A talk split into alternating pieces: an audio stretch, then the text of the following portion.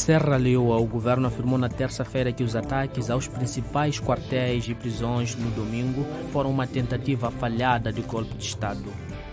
Burkina Faso, centenas de rebeldes foram mortos quando tentavam tomar uma cidade no norte. Senegal, autoridades apreenderam mais de 3 toneladas de cocaína num navio atracado ao largo da costa. Líbia, autoridades deportaram 248 imigrantes sem documentos para os seus países de origem. A Líbia tornou-se um centro de acolhimento para dezenas de milhares de imigrantes que tentam chegar à Europa pelo mar todos os anos. Uma cadeia americana de resorts anunciou seu compromisso de levar água potável a um milhão de pessoas em África.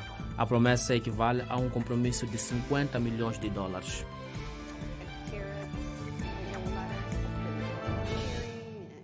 singing